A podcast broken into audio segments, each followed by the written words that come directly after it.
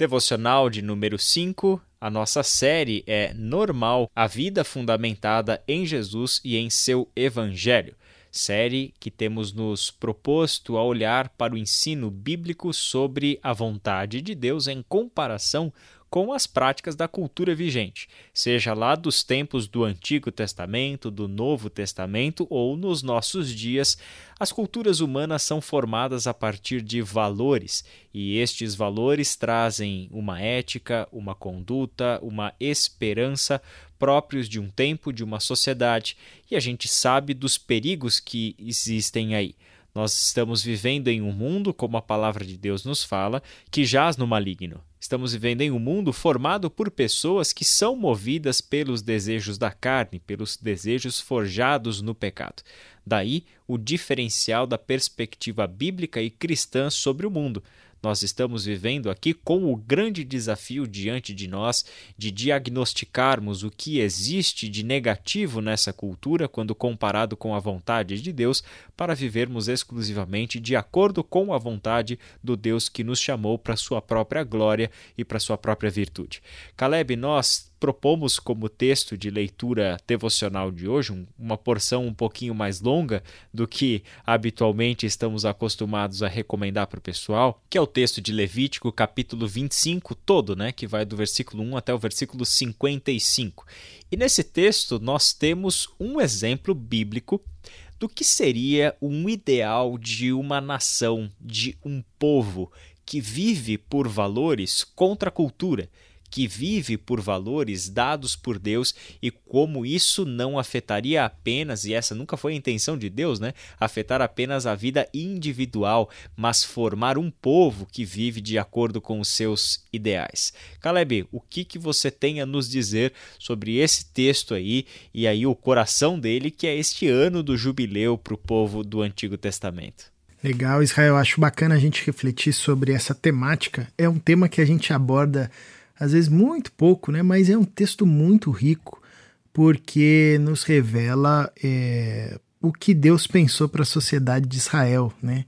O que Deus, o que essa ética que nós vimos lá no começo dos Dez Mandamentos e, e os seus desdobramentos iriam gerar é, na nação, é, em, em, naquele povo, uma vivência, uma sociedade. E quando a gente olha é, esse texto de Levítico 25, a gente vê que é, se de fato Israel deixasse ser é, conduzido pela lei de Deus, eles se despontariam como nação, porque de fato viveriam uma realidade é, nunca vista naquele contexto. Né? Então, o jubileu, a cada 50 anos, o povo ia celebrar a libertação, ia celebrar a liberdade, tanto da terra quanto dos escravos, tanto daqueles que tinham dívidas é, ou que tinham vendido seus bens, poderiam voltar para suas casas. Então era um tempo onde a cada, a cada período de 50 anos o povo celebraria uma realidade de libertação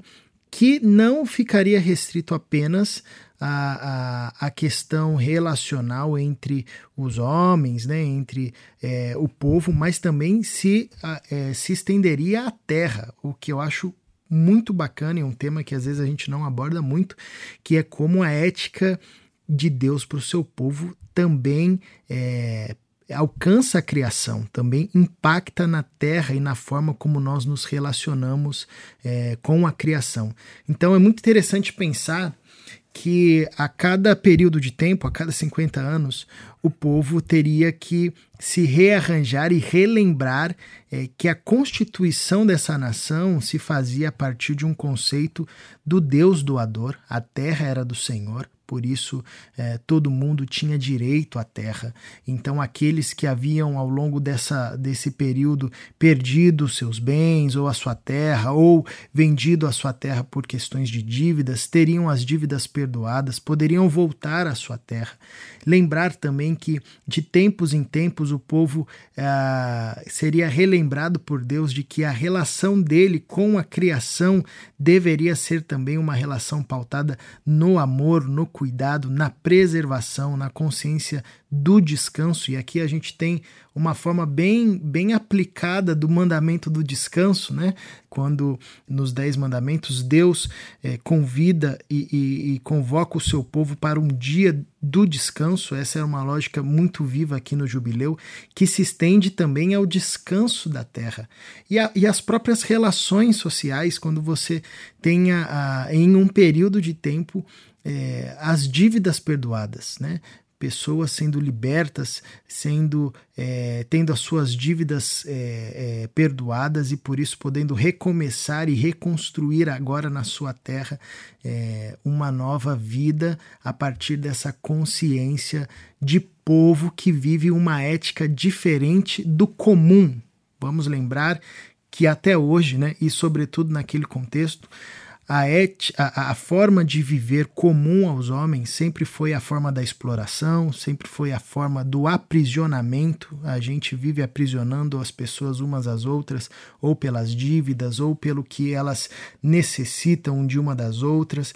É, e isso também era um imperativo naquela época, onde o mais forte prevalecia sobre o mais fraco, o mais rico prevalecia sobre o mais pobre, e isso criava uma, uma vivência nesse, nessa, nessa mentalidade, nessa forma, que era uma forma é, que escravizava, que explorava tanto as pessoas quanto a própria criação, quanto a própria terra. E Deus chama o seu povo para uma ética que não é comum aquele contexto, mas que é normal na lógica de Deus, que era baseada na liberdade, que era baseada no amor e no cuidado, tanto com a criação quanto com os entes daquele povo. Né? Então o jubileu ele tem essa marca é, da, da, de celebrar a libertação, de celebrar a liberdade é, e de fazer com que aquela sociedade fosse mais equânime possível. Né?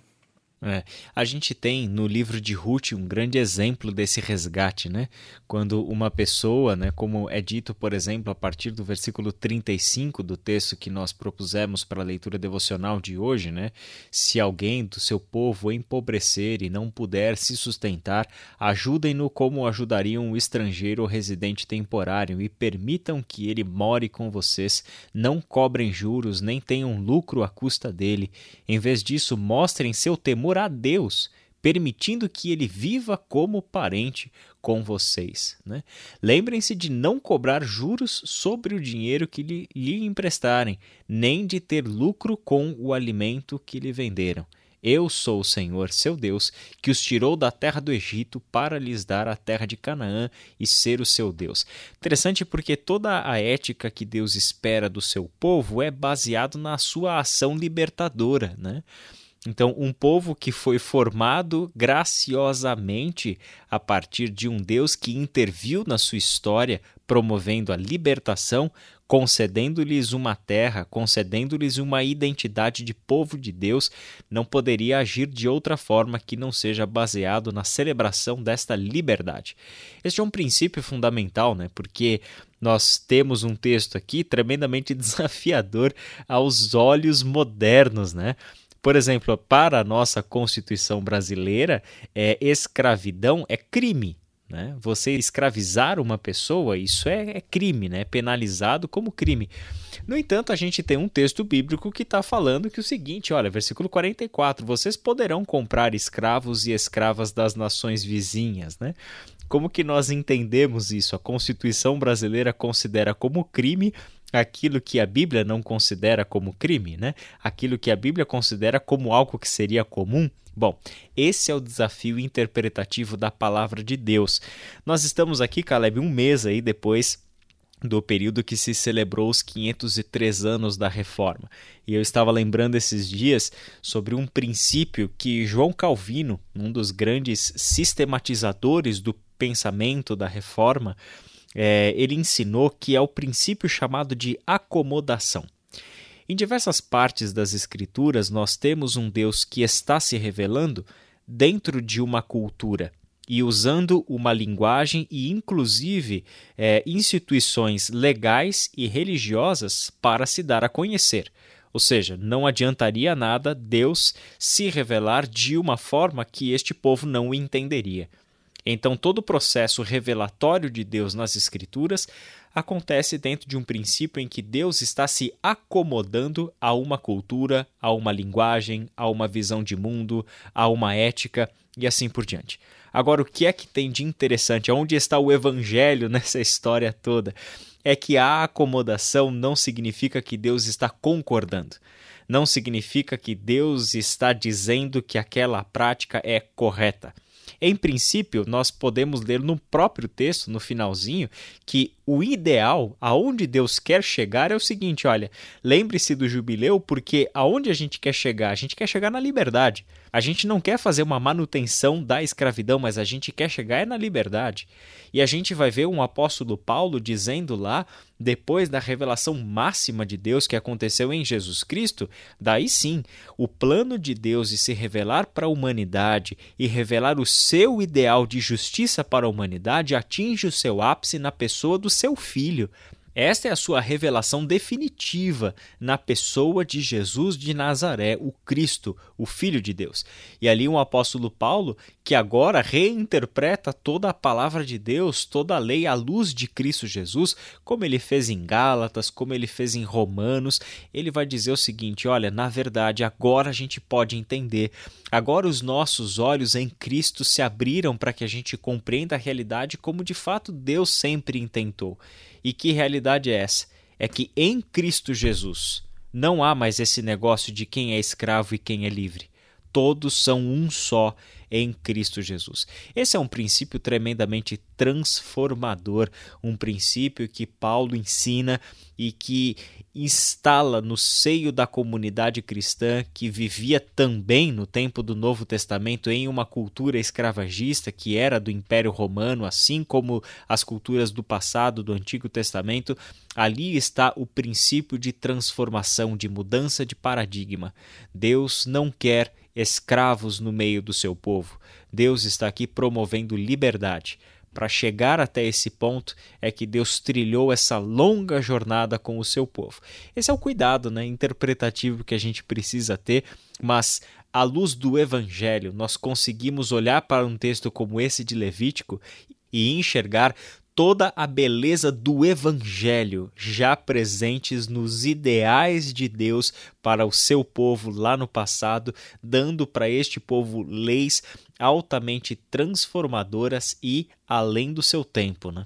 Com certeza, o que revela e, e enfatiza aquilo que a gente tem apontado nessa semana, né, Israel? Que a lei de Deus é, ela impacta tanto o nosso interior quanto o nosso exterior, o nosso comportamento e é, impacta onde estamos, a nossa sociedade, gerando libertação e, e promovendo uma relação é, diferente da relação comum, marcada pelo ódio, mas agora uma relação pautada pelo amor, que é o normal para o qual nós fomos chamados a viver nessa relação de amar uns aos outros como Deus nos amou em Cristo Jesus. Caleb, ora com a gente? Vamos orar.